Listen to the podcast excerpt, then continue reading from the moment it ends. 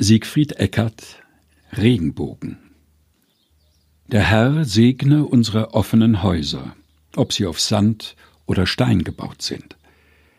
Er behüte unsere Füße, wenn ihnen die Richtung fehlt. Freundlich leuchte sein Angesicht über uns, denn ohne Freundlichkeit führt kein Weg zum anderen.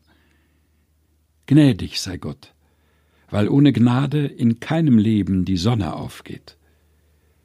In allem schenke der Himmlische uns das Zeichen der Taube nach jeder Sintflut. Ihr Friede wehe über den Schlachtfeldern unserer Klagen.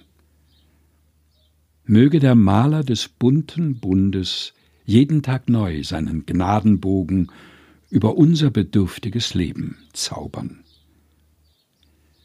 Regenbogen, gelesen von Helga Heinold. Aus dem Buch Neulich küsste ich Gott, berührende Gebete von Siegfried Eckert, erschienen in der Edition Chrismon.